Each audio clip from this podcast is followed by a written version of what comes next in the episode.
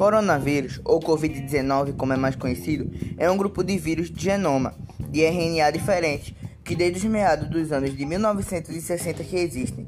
É uma doença altamente transmissível. Algumas formas de transmissão do Covid-19 são o aperto de mão, espirro, materiais genéticos deixados em algo. Exemplo: maçanetas, compartilhamento de copo, talheres e etc. As formas de prevenir contra o coronavírus é a mais indicada pelos infectologistas. Higienizar as mãos com água e sabão por vários segundos, álcool gel, máscara. O que tem a dizer sobre essa doença é que todo cuidado é pouco. Seguindo essas orientações, juntos vamos combater o coronavírus.